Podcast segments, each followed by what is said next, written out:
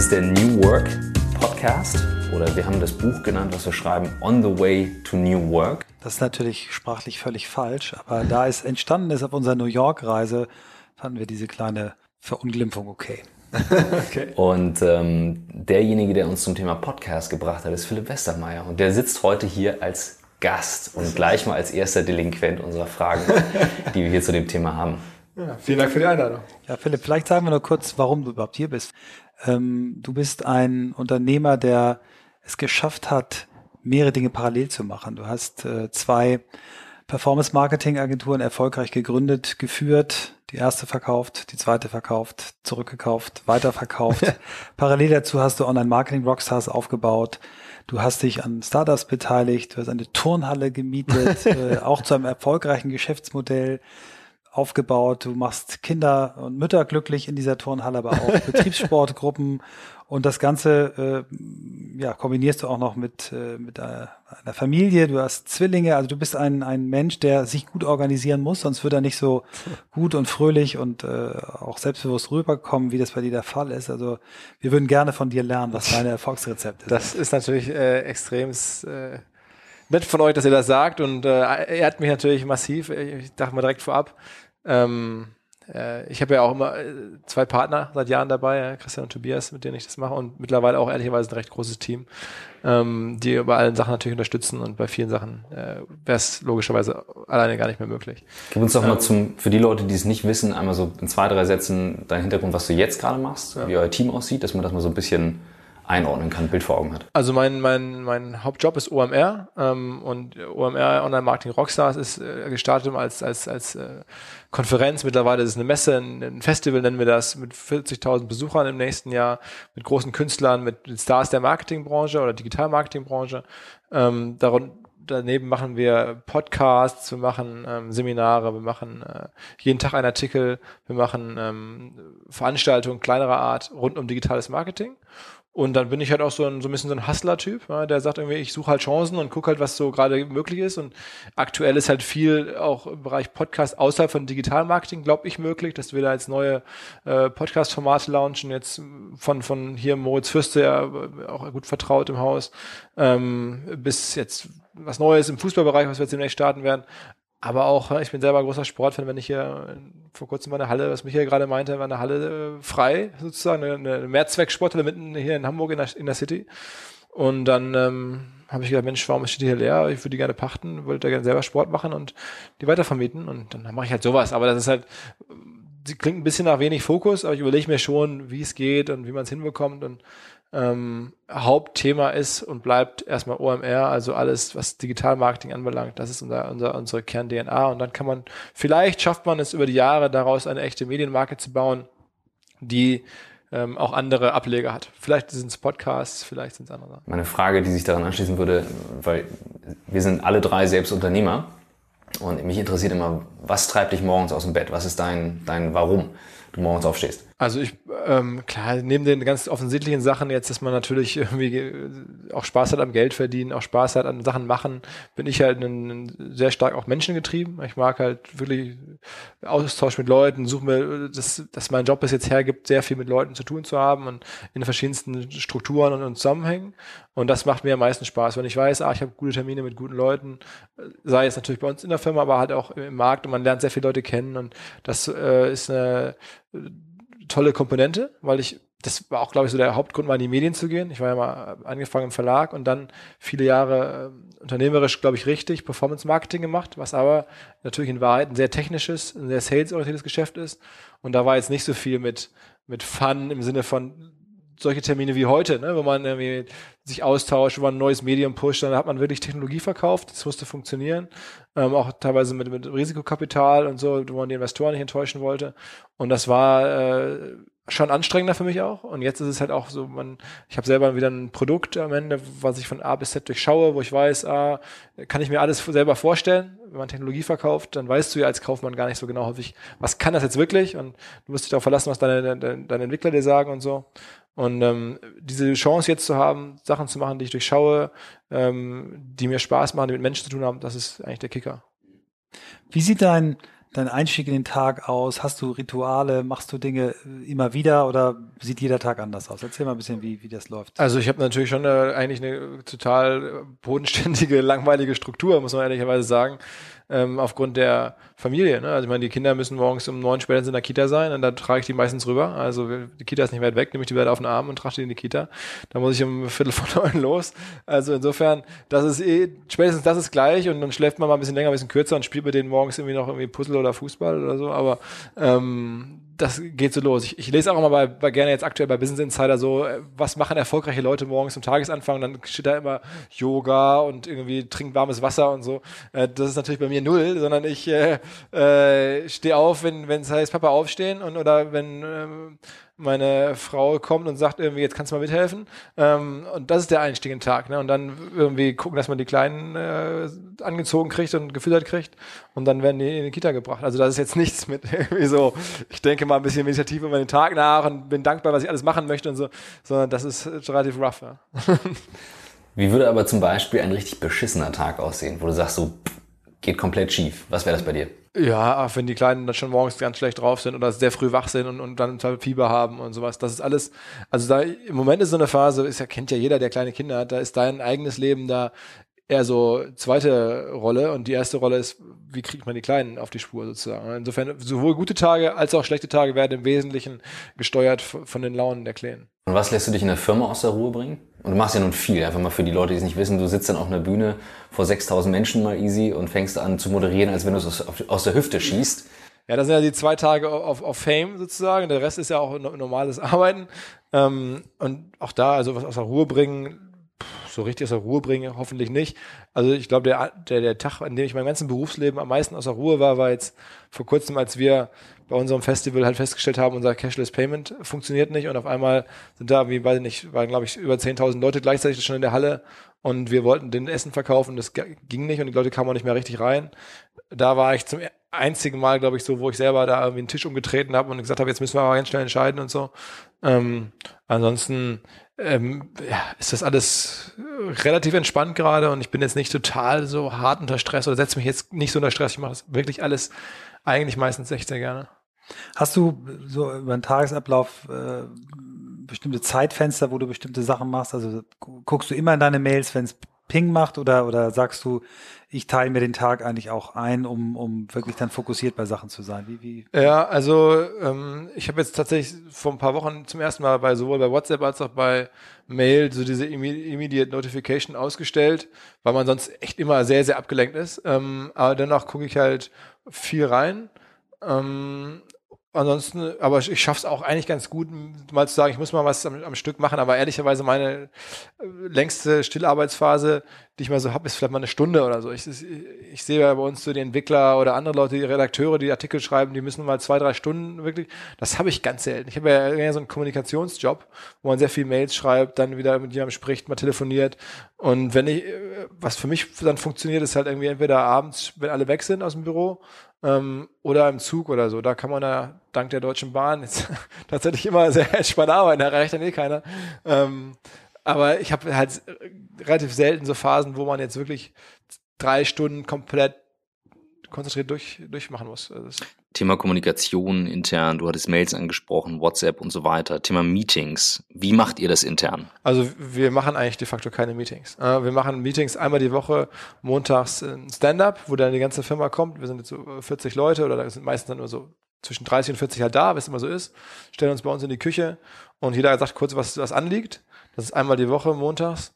Ansonsten gibt's eigentlich keine Meetings. Also wirklich mal in wirklich ganz konkrete Planungsmeetings oder wo ganz konkret über irgendwas jetzt entschieden werden muss, aber jetzt so ritualisiert, so dieses, wie das früher mal so hieß, Joe Fix oder, oder sowas, das machen wir eigentlich gar nicht. Ich, klar melden sich ab und zu mal Leute und sagen, ich würde mal gerne Feedbackgespräche haben, aber auch echt sehr selten. Ähm, und ansonsten gibt's keine klassischen Meetings, ähm, die im Kalender stehen. Äh, ich habe es noch nicht mal bewusst so entschieden. Es ist einfach nie dazu gekommen. Es war nie richtig nötig. Und ähm, ja, das also so eine, Meetingkultur, das ist ja klar, dass das Zeit frisst und irgendwie häufig Ressourcen verbrennt ohne Ende und einfach, äh, da bin ich auch natürlich froh, dass wir es nicht haben. Hast du Schwächen bei, bei dem, bei deiner eigenen Organisation, bei der Organisation deines Kalenders, bei der Organisation der Dinge, die du machst, wo du sagst, ich, ich falle immer wieder in dieselbe Falle oder sagst du, bist eigentlich ein guter, äh, gut organisierter also ich bin, ich organisiere mich total wenig bewusst. Also ich weiß auch, was, was, was ihr jetzt natürlich hier als Format euch ausdenkt und so das. Ich glaube auch Christoph ist ein Typ wahnsinnig prozessorientiert, so wie ich dich jetzt höre und, und sehr organisiert.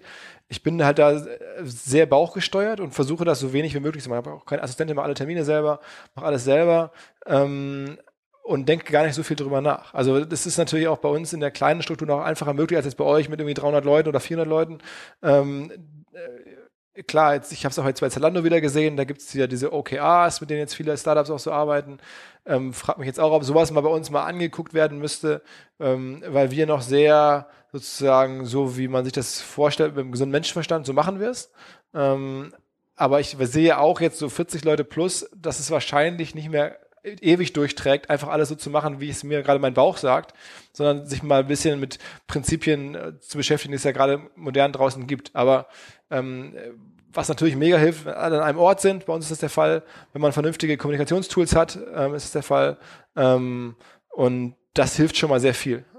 Ändert sich, sagen wir mal, in der unmittelbaren Phase vor, den, äh, vor der großen Konferenz, da baut ihr ja im Prinzip ein mittelständisches Unternehmen auf und dann wieder ab äh, mit den vielen Menschen, die ihr beschäftigt. Ändert sich da in der Art und Weise, wie ihr arbeitet, was? Gibt es dann häufiger Meetings? Gibt es dann eine andere Struktur? Sind da auf einmal andere Leute wichtig? Auf, auf, jeden Fall. Also wir ähm, haben natürlich dann eine ganze Reihe von, von weiteren Menschen. Äh, also wir beschäftigen so in der, in der Hochphase des, des Festivals ungefähr 1000 Leute. Ähm, und, und äh, da klar, da, da hast du dann äh, auch natürlich mehr Meetings, aber ähm, äh, sagen wir, es gibt jetzt keine harte Systematik oder so, eine, so einen Prozess, wo ich sage, das kann man so jetzt kopieren.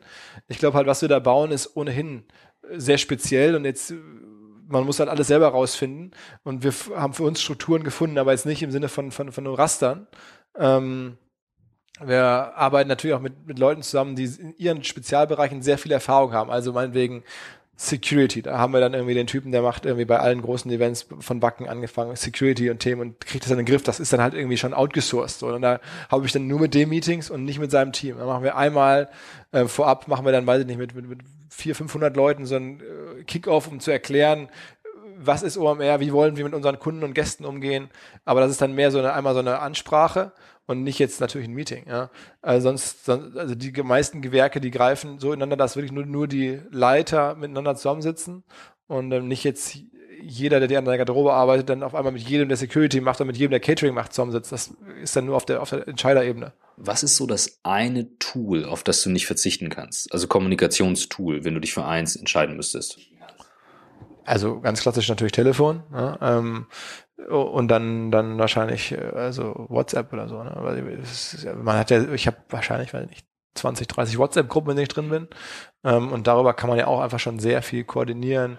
Ähm, das klingt jetzt so, so trivial, aber es ist ja wirklich so. Also sagen wir mal, man muss sagen, was bei uns in der Firma auch sehr stark ist, da bin ich allerdings ein schlechter Nutzer als Slack. Also meine ganzen Kollegen organisieren sich sehr stark mit Slack. Ich gucke da mehr so passiv rein, wenn ich angesprochen werde, dann, dann reagiere ich, aber ich bin ähm, da jetzt nicht so nicht so intensiv dran, aber klar, das ist bei uns wirklich, man muss sagen, die Firma, die wir haben, die lebt auch sehr stark auf den Handys der Mitarbeiter. Also deswegen, ich bin immer so überrascht, wenn Leute sagen, dass sie zwei Handys haben, ein Berufshandy oder ein privates oder dass sie kein Berufshandy haben, das ist jetzt, wäre für uns jetzt unvorstellbar. Also ähm, auch, auch Freunde aus anderen Branchen, natürlich mein Bruder, der jetzt Arzt ist oder ein Freund, der Polizist ist, also die haben natürlich keine Diensthandys und dann steckt man erstmal, dass das ja da alles ganz anders sein muss, weil die haben keine, keine Slack-Gruppen und die haben halt keine WhatsApp-Gruppen und so. Das muss dann ein anderer Job sein, aber bei uns ist es halt so und ähm, das ist natürlich auch dann macht es dann sehr agil und sehr schnell und ehrlicherweise, man gibt auch selber natürlich noch mal mehr her als man als die eigentliche Arbeitszeit. Man nimmt von den Mitarbeitern auch noch mal ein bisschen was extra.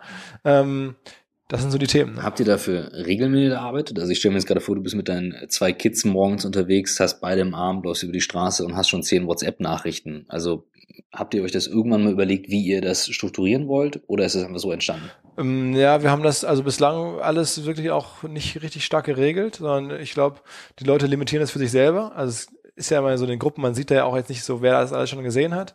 Ähm, und es wird natürlich jetzt auch, was heißt natürlich, es wird Gott sei Dank noch so genutzt, dass ich das für vertretbar halte. aber auch da zum Event, da geht dann teilweise in der Nacht noch Sachen rum, da stehe ich morgens auf und dann habe ich schon irgendwie 40 WhatsApps. Ähm, aber in normalen Tagen wie jetzt, da ist das dann auch so ruhig, dass man das, glaube ich, jedem zumuten kann. Also ich, ich habe es schon mal, wir haben einmal im Jahr so ein Strategie-Meeting oder so ein, äh, so ein Team-Weekend, wo wir dann auch ein bisschen über so solche Themen mitsprechen. Und da habe ich es mal zur Diskussion gestellt und gefragt, wie ist das für euch? Äh, als, wollt ihr da was zu was sagen? Ist das okay? Und dann sagt alle, nö, das ist alles okay. Es ist zum Beispiel unsere Firmen-WhatsApp-Gruppe, die wird auch immer mal wieder so für Fun und Humor benutzt. Da ist dann halt auch so ein bisschen so die, äh, da natürlich ein schmaler Grad, dann stehst du morgens auf und hast irgendwie 40 WhatsApps und da sind aber irgendwie 40 irgendwie Leute, die sich nachts noch lustige Bilder hin und her geschickt haben oder irgendwie über irgendwas lustig gemacht haben in, in der Gruppe.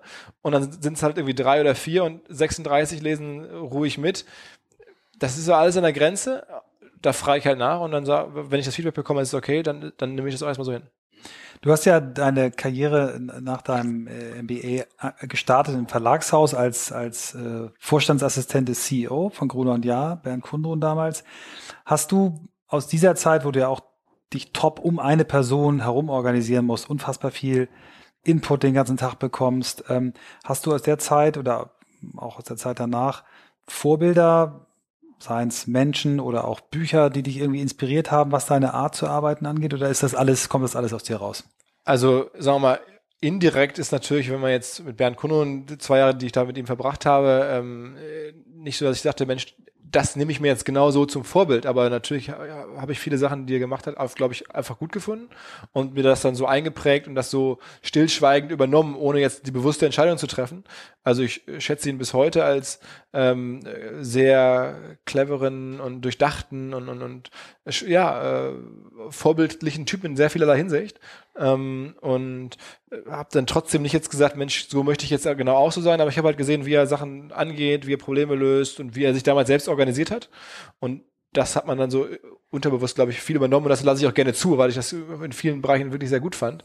Es war natürlich eine andere Zeit. Es gab ja kein WhatsApp, es gab irgendwie damals ja noch Blackberries und so. Das war anders.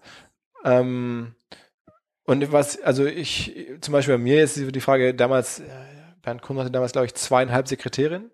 Ähm, ich habe jetzt keine, wir fragen mich selber jetzt gerade so ein bisschen mal, wäre es vielleicht sinnvoll, mal eine zu haben. Gleichzeitig stelle ich halt fest, wie wahnsinnig viel also so äh, Friktion oder, oder auch Ressourcenverlust häufig durch gut gemeinte Hilfe entsteht. Da kann ich Termine selber noch schneller einplanen, als dass jetzt mir jemand anders das einplanen kann und die ganze Abstimmung dazugehört und dann noch irgendwie persönliche Enttäuschung. Du hast aber zugesagt, jetzt habe ich dem Kunden das zugesagt und da schreibe ich lieber eine selber eine kurze Entschuldigungsmail, als dass ich intern tausendmal abstimmen muss. Also ähm, das sind auch so Sachen, glaube ich, äh, das unterscheidet mich jetzt als, als Startup-Typ. Ich kann das gar nicht. Ich weiß gar nicht, so mit einer Sekretärin zu arbeiten. Das lernst du ja im Konzern ganz gut. Das habe ich leider nie selber lernen dürfen. Ähm, mal gucken, ob es noch kommt. Das ist ganz spannend. Ich habe selber zu meiner Audi-Zeit zwei Sekretärinnen und zwei persönliche Assistenten gehabt. Ich hätte es nicht anders äh, hingekriegt. Also der Job war so strukturiert, dass du dich durch so unfassbar viel, ich habe damals 200, 300 Mails am Tag gekriegt, äh, mit teilweise kilometerlang anhängen. Ähm, ich finde es aber sehr spannend, dass jemand, der so ein großes Rad dreht wie du, eben sagt, ich mache alles selber. Gibt es denn administrative Aufgaben, äh, die du abgibst, wo du sagst, also bestimmte Sachen, also wenn du von einer Reise kommst, schmeißt irgendjemand ja. deine Reisekosten ab? Absolut, ja, ja, klar. Also das mache ich auf jeden Fall. Ja. Ähm, also wir haben eine Buchhalterin und wir haben einen kaufmännischen Leiter und also das, das ähm, habe ich alles äh, ähm, sozusagen äh, nicht mehr selber am Bein. Hatte ich auch noch lange Zeit in den ersten Startup-Jahren, dass du natürlich jede Rechnung selber, weil da war auch nicht so viel Geld auf dem Konto, da wolltest du genau wissen, das ist Sache und so. Und da waren es auch noch nicht so viele äh, Vorgänge. Aber ähm, mittlerweile kriege ich da vieles weg. Aber zum Beispiel meine Termine. Es ist ja auch so, ich finde Termine, es ist ja fast die wichtigste Ressource überhaupt. Ich, also das ist auch bei, bei vielen Konzernen oder so, so Konzernchefs, dass ich immer denke, wie krass, dass die von ihren Sekretärinnen dann komplett durchgebucht werden, dass die Sekretärinnen dann so ein bisschen so, so immer noch Lücken suchen wie so ein Puzzlespiel, um den Kalender komplett durchzutakten. Und da glaube ich halt, dass es so viel Wertschöpfung drin liegt, mit wem man Termine macht, wie lange und wann, das jetzt einfach outzusourcen, das finde ich total problematisch, weil, also das, das in meinem Leben mit das Wichtigste ist halt meine Zeit und jetzt zu sagen, über die entscheidet jetzt jemand anders und ich komme morgen morgens hin und akzeptiere, dass ich komplett dicht bin äh, und dann kommt irgendwas und ich äh, manage es weg oder, oder, oder nehme, mach die Meetings so, wie sie kommen. Das mache ich nicht, weil ich halt irgendwie genau für mich weiß, je mehr Zeit ich frei habe, desto mehr kann ich irgendwie natürlich irgendwie wertschöpfen für die Firma und mich irgendwo einklinken und selber Sachen aktiv machen ähm, oder was lesen oder so. Also dieses halt sich hart sozusagen durchbuchen lassen. Das ist ja so ein, so ein, so ein, typisches Vorgehen, was man so erlebt in Konzernen. Und das äh, würde ich für mich jetzt, glaube ich, äh, nie haben wollen. Und weil ich nicht, weil ich das nicht aushalten könnte, sondern ich glaube einfach, weil das, ich kann nicht glauben, dass das der beste, optimalste Umgang mit der Zeit ist. Wohl wissen, dass natürlich in Konzernen auch sehr, sehr viele Pflichttermine, da, da kommst du nicht, das sind Aufsichtsräte, äh, Vorstände, Termine, wo du nicht rauskommst. Das habe ich ja Gott sei Dank kaum. Ne? Ähm, aber äh, dennoch glaub, bin ich halt immer baff, weil du musst ja irgendwo, irgendwann musst du die Wertschöpfung passieren. Die passiert ja nur zum Teil in dem Termin selber. Du musst ja auch danach was überlegen oder danach nochmal was recherchieren oder was angucken. Also ich äh, glaube, bei mir ist es mit das Produktivste, wenn ich abends mit meinem iPad im Bett lege und mir Sachen angucke und dann irgendwie äh, ja, Sachen recherchiere, gehe ich zum Bundesanzeiger oder gucke ich mir den USA irgendwelche Sachen an ähm, und, und verstehe dann so ein bisschen die Welt und die, die Szene. Und das schaffst du halt nicht, wenn du komplett durchgebist, ne? Das ist äh, die beste Begründung, die ich bisher gegen eine Sekretärin gehört habe ever. Finde ich wirklich total gut. Habe ich mir so noch nie überlegt, aber genau das ist das, worum ich kämpfe. Ich kämpfe um jede halbe Stunde am Tag frei verfügbare Zeit. Und das ist, äh, ist eine tolle Begründung. Aber vielleicht muss man es anders versuchen, vielleicht muss ich es anders versuchen, äh, indem man sich einfach selber Termine, genug Termine mit sich selbst macht. Das ist. Ähm das gibt's ja, da gibt's ja auch diese Empfehlung, habe ich früher schon auch bei Bertelsmann immer gesehen, wo wir sagten, stille Stunde und sowas einplanen. Also ich versuche einfach möglichst viel generell erstmal wegzublocken. Ähm, und ja, bin, bin froh, wenn ich halt weiß, ich kann morgens mit dem Fahrrad ins Büro fahren, habe dann da meinen, meinen ruhigen Arbeitstag. Ähm, aber da, da entsteht wirklich Wert. Ich, ich jetzt, bei mir jetzt gerade auch, ich meine, ihr kennt das ja, die Frage, ähm, macht man jetzt sozusagen, nimmt man so Speaker-Engagements mal an? Das habe ich immer eine Weile auch natürlich gemacht, dass ich dann irgendwie irgendwo hingefahren bin, weil jemand sagte, Mensch, darfst hier sprechen? Mittlerweile habe ich das fast wieder eingestellt oder nur noch gegen ein, ein äh, vernünftiges Honorar, weil es einfach sonst nicht, äh, ähm, finde ich, nicht mehr im Verhältnis steht zu dem, was man im Büro an Wertschöpfung äh, schaffen kann. Und du hast gesagt, eben gerade, du liest abends gerne und mit deinem iPad ist es die produktivste Zeit. Gib mal so ein bisschen Einblick, in welche Richtung liest du dann fachliche Sachen? Lässt du dich inspirieren? Hast du gute Zitate? Ähm, also ich lese sehr viel so wirklich ausgehend von Twitter, von Facebook, von Websites, die ich regelmäßig besuche, also auch viele US-Websites natürlich. Ähm, und dann gucke ich so quer, dann, dann stolpert man irgendwelche Sachen oder ich habe irgendwelche Sachen, die ich mir notiert habe, die ich mir mal angucken wollte. Irgendwer macht irgendein Event in den USA oder es gibt irgendwie einen neuen Podcast oder es gibt irgendwie eine neue Artikel, ähm, die mir aufgefallen sind. Was ich übrigens für mich persönlich entdeckt habe, ist, ich gucke auch viel durch Blendel durch. Also ich glaube, dieses Blendel-Produkt, dieser, dieser Kiosk ist Wahrscheinlich wirtschaftlich super schwierig, bin ich nicht sicher, ob das auf Dauer klappt, aber es hat für mich eine tolle Discovery-Funktion auf ähm, journalistische Inhalte, die ich sonst so nicht gefunden hätte. Also da sind alle möglichen Zeitschriften drin, die ich mir sonst nicht kaufen würde. Ähm, oder und trotzdem findet man da halt irgendwie immer guten Stoff, wenn man sich da sozusagen ähnlich wie bei Twitter einen Account anlegt und dann einmal sein Profil, dann kommen da viele Sachen rein, so aus dem Medienbereich. Ähm, aber ich habe halt eine Menge Websites, die ich auch gerne abklappe außerhalb von Facebook, äh, wo ich so ein Magst du ein paar nennen? Einfach, Klar, also ja. im Medienbereich, das, das ist die übliche. Eine Touri gucke ich mir natürlich jeden Tag an. Ich gucke eine Gründerszene jeden Tag an. Ich gucke irgendwie eine Exciting Commerce jeden Tag an. Ich ähm, gucke mir an in den USA auch ein bisschen im Sportbereich. Was was machst du? The Ringer finde ich gerade eine spannende neue Medienseite. Ähm, äh, und dann bin ich sehr viel bei Twitter, folge da, kann man ja offen einsehen, weiß ich nicht, irgendwie wahrscheinlich so 150 Leuten. Und da kommt natürlich immer wieder äh, Referenzen, Hinweise. Da gibt es einen Typen, ich kann jetzt mal, Hussein Kanji heißt der, so ein VC aus, aus, aus, aus London, der zum Beispiel alles teilt, was er selber liest. Ja, und das ist dann so ein echt ein spannender, kluger VC-Typ. Ähm, und der liest total viele spannende Sachen. Ne? Und dann, äh, der liest kreuz und quer. Also VCs, die machen ja sehr viel Research scheinbar, offensichtlich. Und dann gucke ich mir von dem viele Artikel an, die er shared.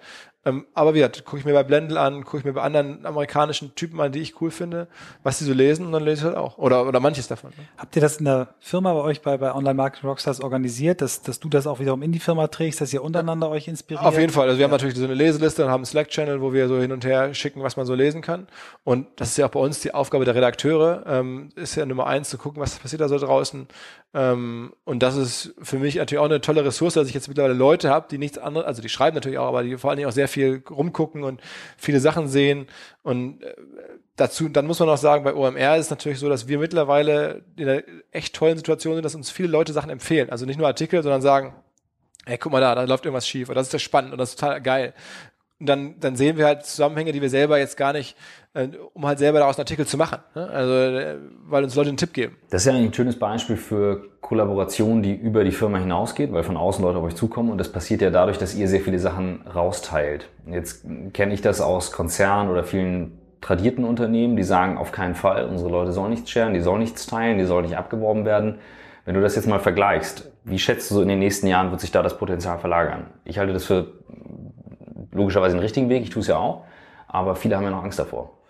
Also ich glaube, es ist natürlich ähm, ein Stück weit einfach gar nicht zu vermeiden, dass halt Leute äh, ihre, dass die Personen mehr in den Vordergrund treten und irgendwie ihre Sachen da machen. Und also ich glaube, im Moment ist es eh ein, äh, eine Chance, auch den Leuten zu zeigen, wir wollen das, wir fördern sie. Wir sind auch eine junge Firma. Ich sage immer, wir stellen halt sehr stark nach Potenzial ein und nicht nach Seniorität. Oder ne, wir versuchen eher jungen Leuten eine Aufgabe zu geben, die eigentlich noch eine Nummer zu groß ist, aber wo sie das Potenzial haben, reinzuwachsen, als jetzt jemanden zu holen, der eigentlich da reinpassen würde. Das ist ja bei Startups häufig so. Ähm, und das machen wir auch ganz, ganz, ganz stark. Und dann zeigen wir denen halt, wir bringen dich nach vorne. Ich, ich, ich weiß natürlich nicht, ob man einen Konzern auch so führen könnte, müsste man sich überlegen, habe ich mir noch nicht Gedanken darüber gemacht, aber es ist für mich auch ein Ziel, zum Beispiel dieses Jahr noch mehr andere Leute rund um OMR sozusagen in die Wahrnehmung zu bekommen. Das ist jetzt ja alles immer häufig spiele ich da eine, eine Rolle und das ist fast schon zu viel. Also ich weiß, tolle Medienprodukte haben was zu tun mit dem äh, dem Macher. Äh, das ist ja schon bei Business Insider, bei TechCrunch, selbst früher bei ganz großer Schublade, irgendwie der, der Spiegel war halt irgendwie damals Augstein oder Stefan Aus oder so.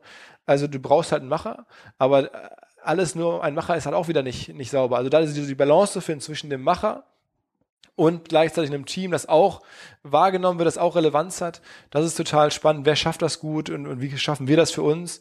Aber das ist für mich ein ganz wichtiges Ziel, halt Leute zu, vorzuzeigen und denen auch zu zeigen, du kannst dich hier entwickeln.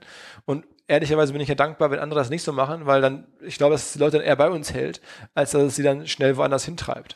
Die Fokussierung auf, auf dich als Person, das wäre auch mein nächstes Thema gewesen, von der du jetzt gerade ja sagst, dass du das auch ein bisschen versuchst abzubauen. Ähm, wir, wir, lesen gerade wahnsinnig viele alte Artikel auch zum Thema sich selbst organisieren. Es gibt einen wunderbaren Artikel, der so ein Bild benutzt, ähm, äh, Get rid of the monkey. Also der Autor sagt, ähm, wenn du als Führungskraft, charismatische Führungskraft durchs Unternehmen gehst, kommen alle Stunde einer und sagt, ich habe das und das Problem und setzt dir seinen Affen auf die Schulter und am Ende des Tages gehst du mit zehn Affen, die du dann auf einmal lösen musst oder wieder in den Zoo bringen musst. Hast du das, kennst du das Gefühl, dass Leute ihre Probleme bei dir abladen? Bist du gut im Nein sagen? Bist du gut im ja, also ich äh, kenne das natürlich, ganz klar, ähm, aber ich glaube, dass, also ich auch einfach viel den Leuten dann zurückdelegieren und sage, das weiß ich jetzt auch nicht so genau, guck's dir mal an äh, oder prüf das mal weiter. Ähm, also ich nehme jetzt nicht alles total zu Herzen. Andererseits, was bei uns so ein bisschen der Running Gag ist, kann ich ja hier mal verraten. Ich glaube halt total an die Kommunikation, auch mit, mit, mit, mit allen Stakeholdern, auch insbesondere mit unseren Kunden. Und ähm, äh, viele Leute bei uns ärgern sich, weil es bei, wichtigen Mails sage ich, dass ich mir die Mail gerne nochmal angucken würde. Ne?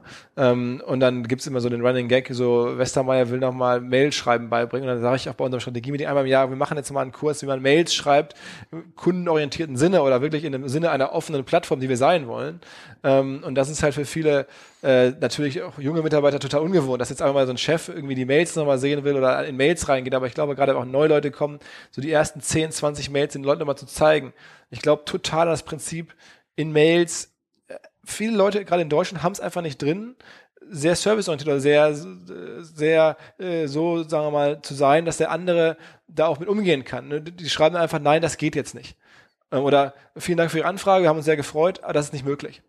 Das ist keine Mail, die ich jemals von OMR verschickt haben möchte. Bei uns ist immer jede Mail, gibt die dahinterliegenden Gründe an. Ne, also das ist mir ganz wichtig, wenn wir was absagen oder dass wir sagen, aus dem und dem Grund geht das nicht. Und das sind so kleine Sachen, die ich halt den Leuten selber bis hin zu jedem, der bei uns arbeitet, versuche beizubringen. Weil äh, natürlich sind wir ein Marktplatz, eine offene Plattform. Wir haben so viele Schnittstellen mit verschiedensten Leuten jetzt, äh, Lesern, Gästen, Besuchern, Sponsoren, Ausstellern, all sowas. Ähm, und da glaube ich, dass nur funktioniert, wenn du wirklich dir dann Prinzip, ein paar Prinzipien raussuchst und die heißen zum Beispiel, diese Kommunikation ist sehr wichtig, die, die Monitor, ich will auch bei vielen Mails einfach BCC gesetzt werden, um, um zu gucken, ob derjenige jetzt so Mail schreibt, wie ich das für OMR für richtig halte. Ähm, und das hat zum Beispiel dieses eine, das ist ganz gut zu beschreiben mit diesen dahinterliegenden Gründen, die mal zu erklären oder ein paar andere Sachen halt ähm, zu beachten in Mails, ähm, weil das ist natürlich nach wie vor unser zentrales ähm, Tool und bei uns ist ja auch die, die Kernwertschöpfung liegt ja manchmal in Mails. Ne? Also äh, das macht man sich gar nicht so klar. Das ist ja, andere Firmen haben irgendwelche Produkte oder irgendwie sowas. Bei uns ist die Kernwertschöpfung häufig in vernünftigen Mails schreiben. Und da bin ich zum Beispiel auch wieder Gunnar und Ja sehr dankbar, dass ich da am Anfang halt als Assi äh, neben Protokollen lernst du auch Mails schreiben. Ne? Da musst du dann sehr, sehr genau und sehr schnell überlegen, wie kommuniziere ich jetzt mit wem, auf welchen Ebenen. Und das habe ich halt da gut lernen dürfen. Und das versuche ich jetzt auch an das Team weiterzugeben. Was wären so deine fünf Regeln, die du teilen könntest, wo du sagst, die kannst du mal mit jedem teilen? Eine hast du schon mal genannt jetzt. Ähm, ja, also ich glaube halt irgendwie eine, sagen wir mal, eine, eine Wertschätzung in der Mail. Also was ich jetzt irgendwie total komisch finde, man kennt das ein bisschen aus dem VC-Geschäft, die kriegen, da muss man auch sagen, sehr viele Mails häufig und dann sagen die, oh, kriegst du häufig so, so, so, so zwei Wort-Mail zurück, äh, äh, passt, danke oder, oder kein Interesse, danke. Das ist halt, äh, sagen wir, dass die, diese drei, vier, acht Sekunden extra ähm, würde ich immer investieren, ne? um jemandem einfach nochmal eine kurze Anrede oder, oder irgendwie, das ist ganz selten, nur intern würde ich halt, glaube ich, Mails so, bei Leuten, die ich nicht wirklich gut kenne, so wegboxen mit, mit ganz kurzen äh, Punkten. Ne? Das ist, das ist einfach, finde ich, dafür ist Mail dann wieder, da müsstest du, WhatsApp geht das vielleicht besser, so, ne? Ähm, ist eine Regel. Dann ich persönlich habe, glaube ich, noch nie in meinem Leben irgendwie ein Emoticon oder ein Smiley benutzt. Ähm, weiß ich auch nicht warum. Äh, ist jetzt irgendwie nicht so mein Ding. Ich glaube, dass man total auch in Mails äh, sehr strukturieren muss. Also ich sagte, führe dann immer schnell so Bullet-Point-Listen ein. Dann schreiben manchmal Kollegen, meine ist auch gut aber dann riesige Mails und langen Sätzen und da sage ich, das ist auch nicht nötig, sondern ruhig mal drei, vier Bullets nehmen. Ähm, das sind so Sachen, an die ich jetzt glaube. Also saubere Bullet-Struktur hilft manchmal mehr, es schnell zu lesen, schnell zu erfassen. Ähm, wenig so Rumzappereien mit, mit, Bullet, mit Emoticons und dem ganzen Smileys und so. Ähm, dann hat die, vor allen Dingen die, die Gründe immer rauszuarbeiten, das ist so viel, so hilfreich. Jede Argumentation, jedem Gespräch ähm, ist das äh, hilfreich einfach. Und du, der Gegenüber spürt es manchmal gar nicht aktiv, aber, aber das, das Inaktive, das ist das Passive, das ist einfach meistens positiv und, und, und, und vorteilhaft. Ich kaufe das total. Also wenn ich eine Mail bekomme, wo nachlässig mit Groß-Kleinschreibung umgegangen wird, wo keine Struktur ist, wo jemand mich voll labert, die ist einfach, die ja. hat für mich auch keine Wertschätzung. Ich merke, jemand hat meint mich spricht mich an, hat auch vielleicht noch irgendein Thema, wo ich sage, wow, da hat er jetzt wirklich mich gemeint und diese Mail hat er nicht. Und wenn er sich 20 anderen gleichzeitig geschrieben hat, hat er sich 20 Mal Mühe gegeben, ist auch okay. Also das finde ich sehr gut. Das auch den Mitarbeitern beizubringen, finde ich gut. Hast du, hast du andere Regeln oder kulturelle Elemente, wo du sagst, wenn jemand zu, zu Online-Marketing Rockstars neu kommt, kriegt er von dir erstmal so ein paar Tipps, how to survive in this company oder ist das äh, nee, noch eigentlich nicht. Also ich glaube mittlerweile ist, ist ja dann ist die Kultur so stark, dass die Kultur das schafft, jeden einfach so dann auch äh, zu, zu sozialisieren, wie dass er zu uns passt oder dass es dann auch ihm bei uns gefällt und so. Ähm, wir sind ja auch noch wie gesagt, klein und, und man kann uns das sehr schnell erleben und haben halt am Ende ein großes Büro mit mit weiß nicht, sieben, acht, neun Zimmern äh, und das ist natürlich viel äh, ganz anders, als wenn man jetzt irgendwie riesen Konzernen, äh, Flure und Gänge hat und so, das ist bei uns recht schnell zu durchschauen. Aber wir haben jetzt auch zum ersten Mal immer mal ein Organigramm gemalt überhaupt, dass man weiß, wer macht ungefähr was. Ähm, eher sowas, aber jetzt nichts, nichts, nichts jetzt so, so, so, Soziales. Du hast eben einen Aspekt noch angesprochen, gerade auch, also Beispiel Mails, Leute ausbilden, die neu dazukommen. Du hast davon gesprochen, wir gehen eher auf Potenzial statt auf Seniorität. Wie prüfst du für dich Potenzial ab? Wie merkst du, da sitzt mir jemand gegenüber, da ist was? Ähm, also finde ich eine super Frage, weil ich mich auch gerade äh, das immer wieder frage. Und ähm, also pff, es ist, äh, ich hatte bis vor ein paar Jahren gedacht, man kriegt viel aus der Abi-Note raus. Dann habe ich bei uns äh, die Erfahrung gemacht, es gibt super Leute, unsere, mit unsere wichtigsten Leute extrem schlechte Abis gemacht haben. Ähm, also insofern. Weißt du nicht, was Bernd Kundrun für ein Abi-Schnitt hatte? Ja, auch ganz, ja, ja, auch ganz schlecht. Das sagt er ja immer, ne? Bitte nicht weiter verraten, aber er hatte das schlechteste Abitur seiner Schule. Ich glaube 3,7 oder 3,8. ja, das, das, das, das, ja, ja, hat er mir auch mal erzählt. Ja. Also genau, das, das ist halt irgendwie so. Ähm, also eigentlich glaube ich schon, oder habe ich lange geglaubt, dass so ein, so ein Abi irgendwie ein Indikator ist. Mittlerweile gibt es viele Beispiele, wo, wo halt Leute mit schlechten Abis sehr viel hinten raus bewegt haben. Ähm, und natürlich ist es jetzt vorab super schwer. Wir machen überhaupt keine Assessments, wir machen keinerlei, drei Leute gucken sich jemand an, so wie es bei Google, ne, oder so, wo du das kennst, Unternehmensberatung, du hast fünf Gespräche auf verschiedenen Ebenen und so. Das machen wir alles logischerweise nicht, sondern ich versuche im Gespräch halt festzustellen, traue ich dem was zu und das ist im Moment ist es sehr stark mein Bauchgefühl. Also was auch nicht gut ist, also wo ich genau weiß, das muss man irgendwie mal in andere Strukturen überführen und das ein bisschen demokratisieren. aber bislang geht das halt so am besten. Dann gucke ich mir natürlich mal so den Lebenslauf an und, und, und dann führt man ein Gespräch und häufig weiß man ja auch so von ein paar Hinweisen von Leuten, wo er schon mal war oder gemeinsam bekannte gemeinsame Firmen. Aber da sind wir jetzt sicherlich nicht so beispielgebend, wie das wahrscheinlich jetzt demnächst andere Podcast-Gäste von euch sein werden. Wie ist das Thema physischer Arbeitsplatz? Wie wichtig ist dir das? Wie wichtig ist das deinen Leuten? Redet ihr darüber? Habt ihr euer, ihr seid ja auch umgezogen vor kurzer Zeit, äh, habt ihr da Grips reingesteckt, wie ihr sitzen wollt? Beteiligst du die Leute dabei? Ja, aber sie haben es immer mal wieder diskutiert, ähm, auch immer wieder umgebaut. Und ich glaube, es ist so die ganz optimale Lösung. Alle sagen, das ist jetzt ja perfekt, die, die gibt's eh nicht. Ja, das, ähm, ich glaube, man muss da, ich sitze selber natürlich, oder wir alle sitzen da irgendwie in Großraumbüros, daran glaube ich total. Ähm, wir haben jetzt einen Schilarbeitsraum eingerichtet, weil das auch ein Wunsch war von, von vielen Kollegen, auch gerade in der Redaktion. Dann sitzen wir einigermaßen klassisch nach Teams. Dann sagen die Kollegen machen mehr Redaktion, die machen mehr Sales, die machen mehr irgendwie unsere Jobbörse, die machen mehr unser kostenpflichtiges Reportprodukt. Sitzen ja danach diesen Teams zusammen. Und dann gab es vor kurzem halt den Wunsch von Leuten, wir brauchen mal neue Stühle. Ne? Ähm, dann haben wir neue Stühle gekauft oder sowas. Aber jetzt nichts total äh, Verrücktes. Da sind wir auch wirklich jetzt überhaupt nicht so fancy und advanced. Und ich lese jetzt immer, wie Startups irgendwie noch agiler werden können. Und, und ähm, da sind wir auch, wie man sagt, wie, wie das der gesunde Menschenverstand vielleicht einem sagen würde.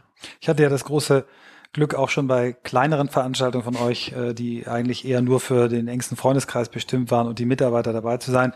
Äh, vielleicht sagst du dazu nochmal was, wie eure Eventkultur so ist. Ich, ich finde es toll, was du für deine Mitarbeiter auch so machst, wie ihr auch euch ausblendet, mal zwei Tage irgendwo hinfahrt. Vielleicht erzählst du darüber noch ein bisschen was. Also genau, ich glaube, das ist ähm, für uns ja, wir nehmen ja von den Leuten sehr viel für zwei, drei Monate im Jahr, wenn, vor dem Event greifen wir auch sehr stark natürlich in das Leben ein und, und, und auch viele sind sehr belastet. Ich habe jetzt Leute, die dann auch sagen, Mensch, weil der Druck dann halt auch schon sehr stark ist, die dann irgendwie Hautausschlag haben oder, oder wirklich spürbar belastet sind.